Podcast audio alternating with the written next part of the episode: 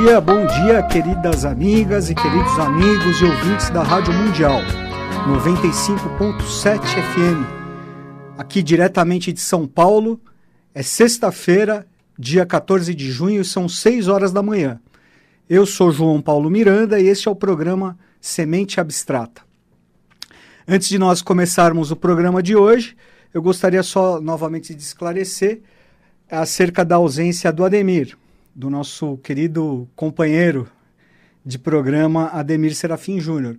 O Ademir está com questões é, pontuais ligadas a, ao trabalho dele nesse momento, então ele tem ficado muito fora de São Paulo durante a semana e essas questões profissionais têm feito com que ele não consiga comparecer é, muitas vezes no horário. Né? Mas acreditamos que logo, logo essa situação já vai estar tá superada e o Ademir vai estar aqui conosco novamente. Vamos torcer aí para que na semana que vem ele esteja conosco para fazer esses nossos bate-papos aqui no programa Semente Abstrata em busca de livres pensadores. Pessoal, se vocês quiserem entrar em contato conosco através de críticas, sugestões, né, ou questionamentos, alguma questão, você pode mandar um e-mail para sementeabstrata.gmail.com. Você também pode visitar a nossa página no Facebook, no, no endereço facebook.com.br sementeabstrata. Você também pode encontrar os nossos programas que, depois de serem veiculados na rádio, são postados em formato de vídeo no YouTube, no canal youtube.com.br sementeabstrata. No Instagram, Siga-nos também no Instagram, arroba Semente Abstrata. Bom, pessoal, sem mais delongas, o tema do nosso programa de hoje eu acredito que vai gerar polêmicas e vai gerar questões, vai gerar questionamentos também, mas eu particularmente escolhi esse tema porque eu acho fascinante. Nós vamos falar um pouco sobre a vida e a obra de um grande iniciado que foi Saint Yves d'Alvedre. Acredito que poucos tenham ouvido falar de Saint Yves d'Alvedre. Ele foi um hermetista, um cabalista, um filósofo, mitólogo francês, que nasceu em 1842, portanto, no século XIX.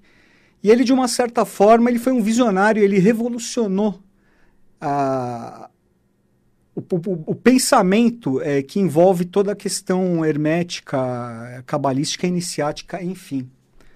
Ele era um in iniciado na sabedoria iniciática das idades, né? na Gupta Vidya. É... O fato principal né, que diferenciou o trabalho e o legado de Saint Alvedre, eu acredito que estejam focados em três pontos que nós vamos desenvolver aqui no decorrer desses 22 minutos que nos restam. Que são os seguintes: é, a questão ligada aos mundos interiores, os mistérios da Agartha e de Shambhala, que foram começaram a ser revelados por Saint Ives ainda no final do século XIX, aí por volta dos anos de 1870 a 1880. Os mistérios ligados ao rei do mundo, denominado por Saint Ives como Brahmatman, e também a questão ligada à sinarquia, que nós vamos, eu vou trazer aqui para vocês um pouco do significado, do que significa e de quais as implicações ligadas à sinarquia. Bom, é, Saint-Yves, como eu falei, ele nasceu na França em 1842. Ele foi um jovem muito inteligente, muito estudioso, o que nós chamamos hoje de rato de biblioteca, pesquisador. Ele gostava de pesquisar as tradições, religiões, é, tradições iniciáticas e religiões antigas, né, tanto do Oriente como do Ocidente. Ele teve um pouco prejudicada o, o, o trabalho dele nesse sentido durante a juventude, porque ele era muito pobre. Ele tinha como emprego, ele era um funcionário é, subalterno de um, de, um, de um órgão burocrático do, do governo francês.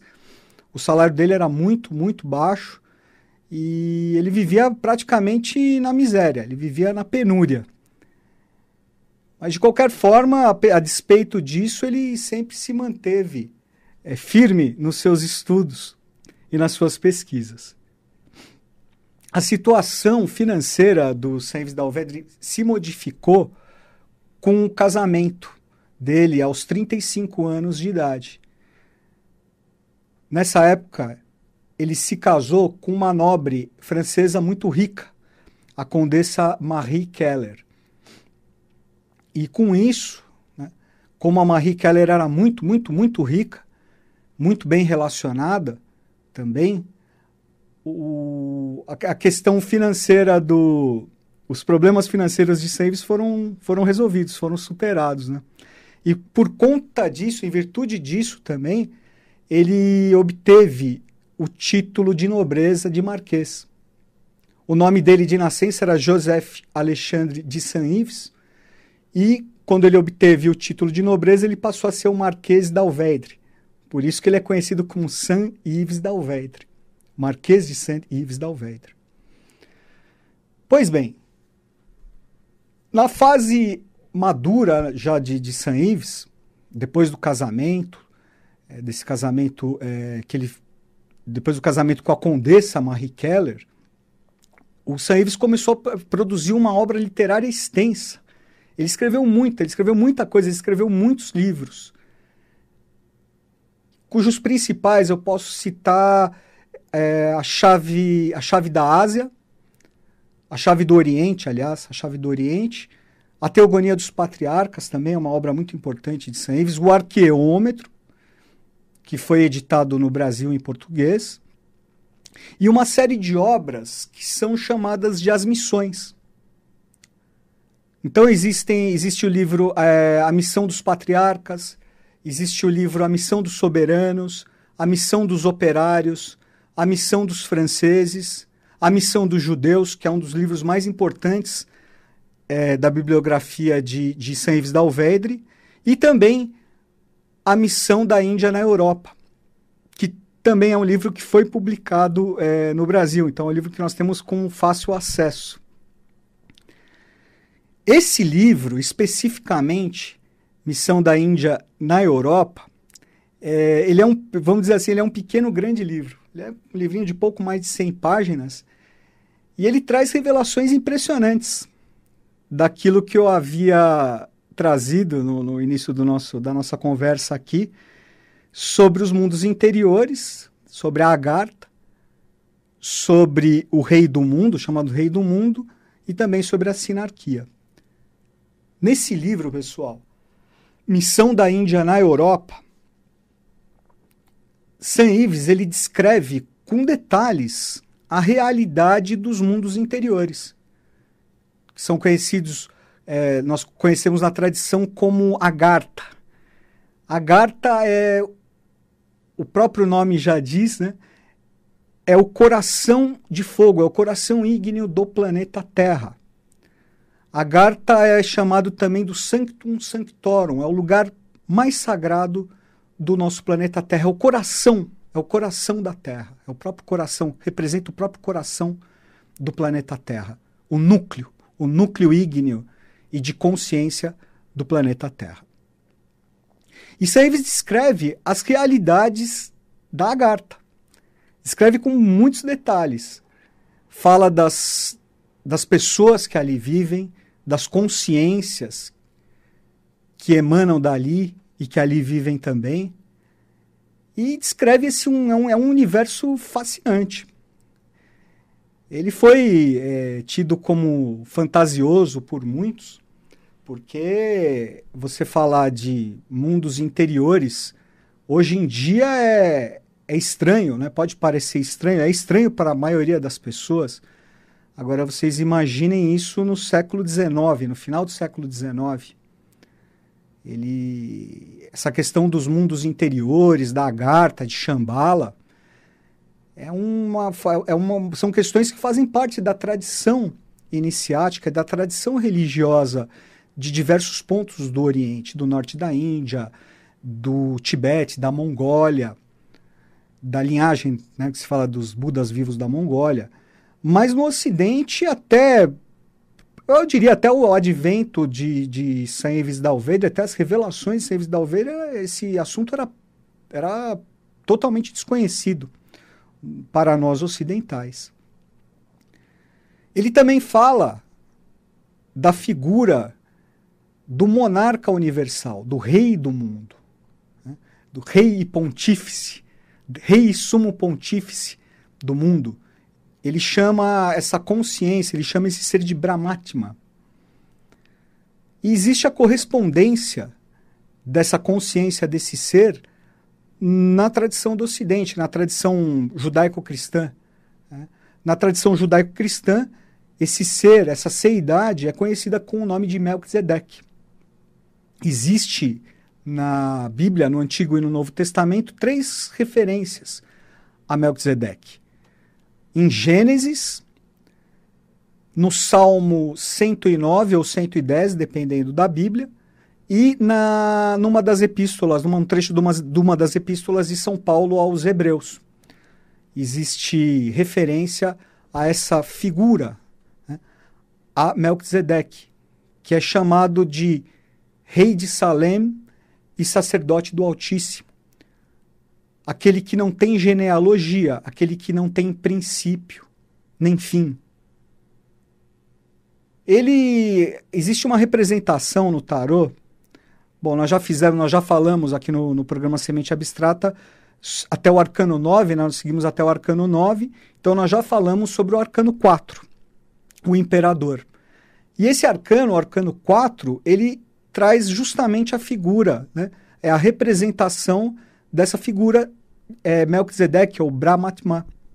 É o rei do mundo, é o rei sacerdote do mundo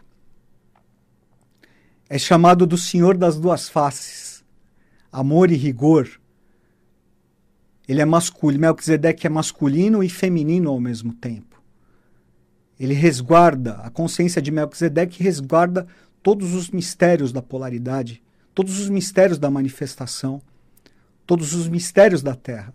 Nós podemos dizer que o corpo de Melquisedeque, a partir da, do, do coração ígneo da Agartha, mas o corpo de Melquisedeque é o próprio planeta Terra. E todos nós, com as nossas almas individualizadas, nós somos pequenas células desse grande corpo, chamado, é, essa grande, grande consciência, chamada de Melquisedeque, que é descrita por Saint Yves d'Alvedre na missão da Índia na Europa como Brahmatman. É muito, muito, muito interessante é, essa descrição que Sam Ives traz. Eu recomendo é, quem tiver interesse que faça a leitura desse livro. É um livro fácil de ser adquirido e não a leitura, não diria que não é uma leitura simples, não é uma leitura digestiva, mas ela é enigmática e ela traz muitas, ela traz muitos para é aquilo no que está nas entrelinhas, no que está nas entrelinhas, ela traz muitas revelações. É uma leitura muito rica absolutamente iniciática, hermética. Recomendo fortemente. Ele também trouxe revelações sobre o que nós chamamos de sinarquia. Acredito também que a maior parte de nós, do, de vocês ouvintes, né, de nós como sociedade, poucos ouviram dizer desse termo, sinarquia. E o que seria sinarquia? Bom, pessoal, é difícil. É difícil você definir em poucas palavras o significado de, de sinarquia, porque é algo muito abrangente. Mas, de qualquer forma, nós podemos ter uma ideia pelo seguinte: a sinarquia ela é um sistema que engloba política, que engloba economia, que engloba a sociedade, portanto, ela é um sistema político-econômico, social baseado no equilíbrio, primeiro, entre os poderes espiritual e temporal.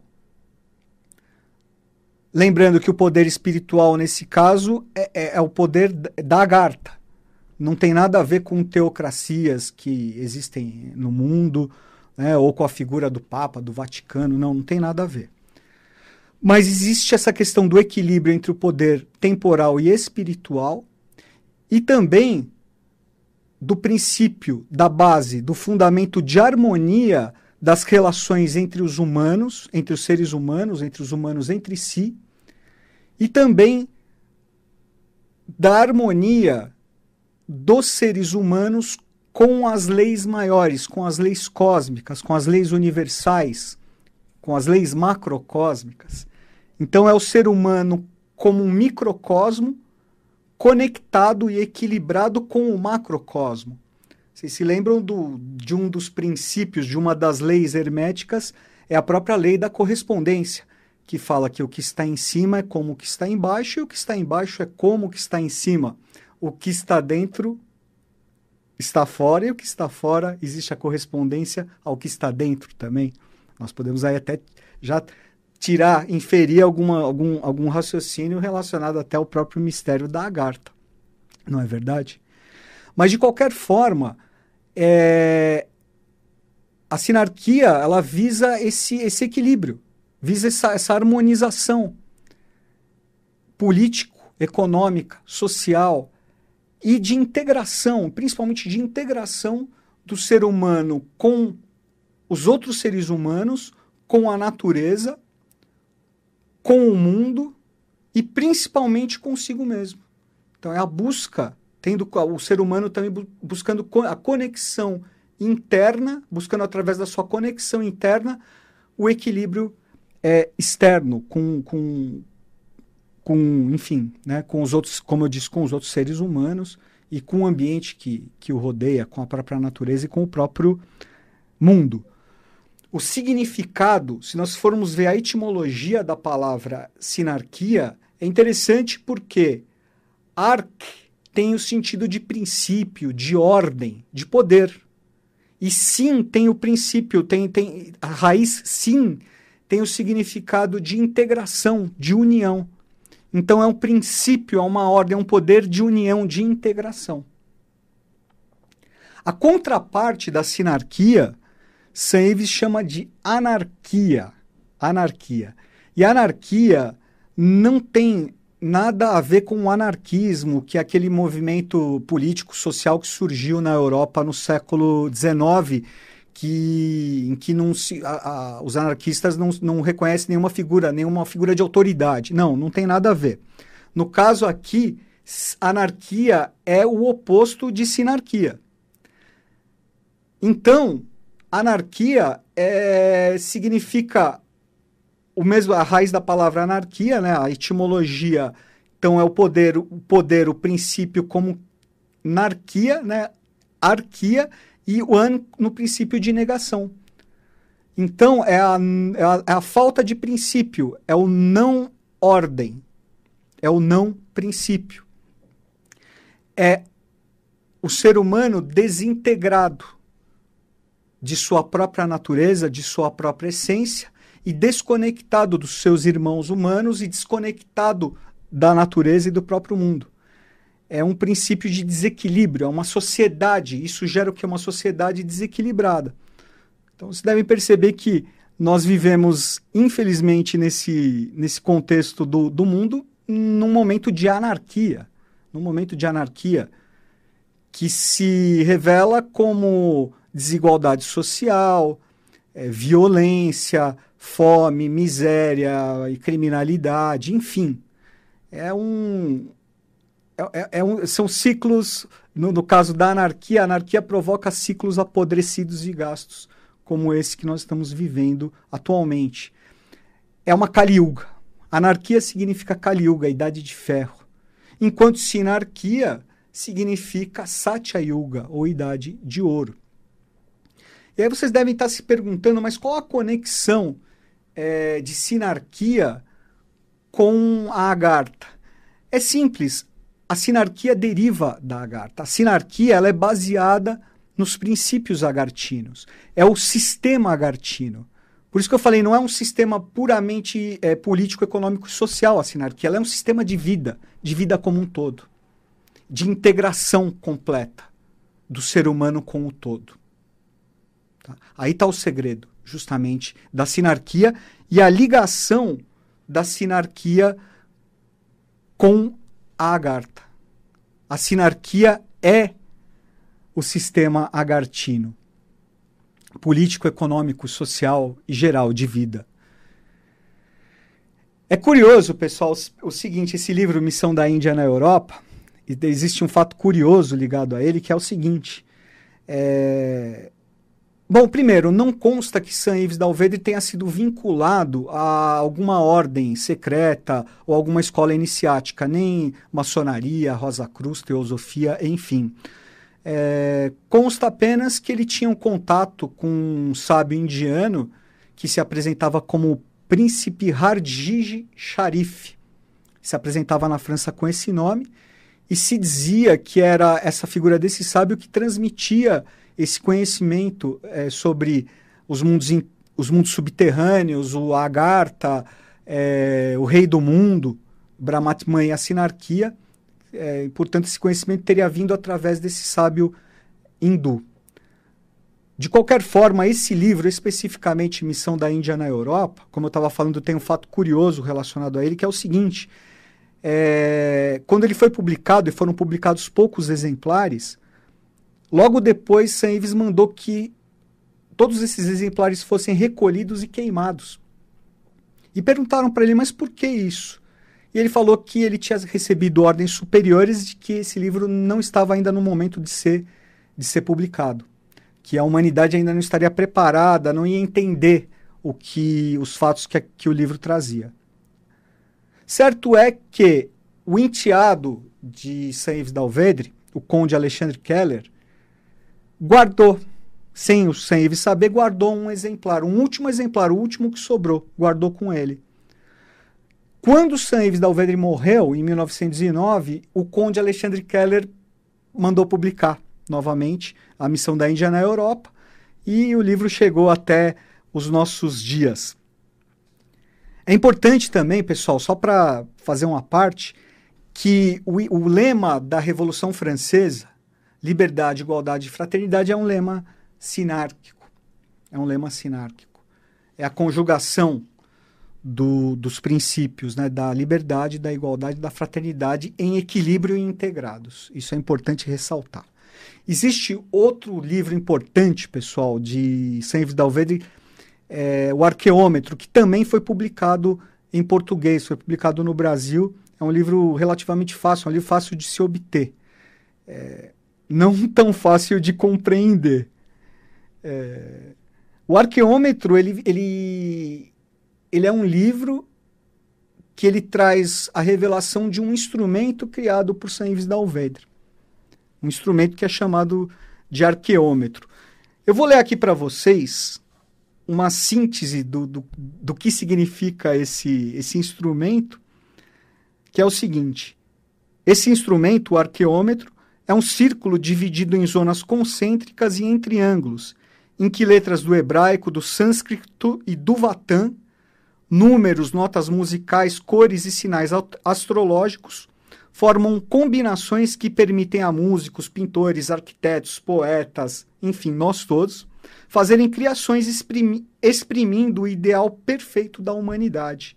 Né? É um instrumento baseado na geometria sagrada, no número áureo de Pitágoras. É um instrumento sinárquico. É, o arqueômetro, eu diria que não é um, o arqueômetro não é bem um livro, o arqueômetro é um universo. É um universo a ser descoberto e decifrado por nós e pelas gerações vindouras. É um livro muito misterioso e ao mesmo tempo fascinante. É, Seives não gostava de ser chamado de ocultista, porque ele dizia que o que ele trazia nas suas obras eram realidades, e sendo realidade, sendo ciência, não poderia ser chamado de oculto. Ele também não gostava de. Ele, ele não fundou nenhuma escola, ele não fundou nenhuma organização, nenhum, nem, nenhuma ordem. É, e ele não gostava de, de ter discípulos. Né? Ele dizia que ele tinha amigos. Amigos. E teve muitos seguidores. Ele diria que praticamente todos os hermetistas, cabalistas, é, que surgiram a partir do final do, do século XIX foram influenciados direto ou indiretamente pela obra e pelo legado de Saint Yves da Alvedre. Quando ele morreu, depois que ele morreu em 1909, inclusive esses seguidores, liderados por Papos, pelo grande Papos, o Messier Gerard d'Encausse, enfim, esses seguidores fundaram uma sociedade chamada Sociedade de Amigos de San Ives, que foi feita, que foi é, fundada justamente para manter o legado e o trabalho, a obra de San Ives viva. E conseguiram, né? Tanto que nós estamos falando aqui, hoje em 2019, sobre, sobre uma parte do legado de San Ives da Alvedre. Existe um fato curioso, que é o seguinte, como eu disse, é, todos nós devemos questionar tudo, sempre, né? Esse é essa é a função do, do, do livre pensador. Mas questionar sem se fechar, sem fechar a questão, buscar questionar e entender, estudar, comparar, compreender. Então, quando, quando Ives era acusado, ele foi muito acusado de, de, de, de charlatão, de fantasioso, enfim, de que o que ele escrevia eram grandes bobagens ele falava que o que ele tinha exposto, o que ele tinha publicado nos livros era uma parte muito pequena do que ele sabia. Que se ele fosse publicar efetivamente o que ele sabia, é, metade da população de Paris ficaria louca e a outra metade histérica. Curioso, né? Pessoal, é... como eu disse, ele, ele, ele deixou muitos seguidores, né? E eu gostaria só de fazer uma parte antes de nós terminarmos, o tempo já está se esgotando que é o seguinte: essa questão, como eu estava falando, do, da agarta, dos mundos interiores, do rei do mundo, da sinarquia, é, são questões ainda que geram, e deve ainda vão gerar por muito tempo, muita, muitas polêmicas, discussões, é, mas existem muitos autores, muitos pesquisadores que se dedicaram ao trabalho de ao trabalho de buscar, entender, compreender esses mistérios. E existem obras muito boas que eu recomendo, que surgiram depois de San Ives. É, por exemplo, Bestas, Homens e Deuses, de Ferdinand Sendovs, que é um livro muito bom, fala a esse respeito, também fala dos mistérios do rei do mundo. René Guénon, francês René Guénon também era um seguidor de Saint Yves d'Alvedre, foi muito influenciado por Saint Yves. Escreveu uma obra muito, muito, muito grande, uma obra é, hermética muito grande, René Guénon. Ele escreveu especificamente um livro muito interessante chamado O Rei do Mundo. Existe também o trabalho de Nicolas Herrick, que era um, um escritor, um teósofo e artista, artista plástico russo. Ele também, nas suas obras de arte, nos seus escritos, nos seus livros, ele também falou muito sobre os mistérios da Agartha e do Rei do Mundo. E depois, já aqui no, no século XX também, aqui no, especificamente aqui no Brasil, muitas revelações sobre a Agartha, sobre os mundos internos e sobre o Rei do Mundo foram trazidas pelo grande iniciado brasileiro, professor Henrique José de Souza. Bom, pessoal, ficamos por aqui, nosso tempo se esgotou. Voltaremos a falar certamente sobre esses assuntos. Espero que vocês tenham gostado do, do nosso, da nossa conversa e até a próxima semana. Agradeço demais a atenção, o carinho e a audiência de vocês. E deixo aqui o meu abraço e o abraço do nosso querido irmão Ademir. Uma boa semana a todos.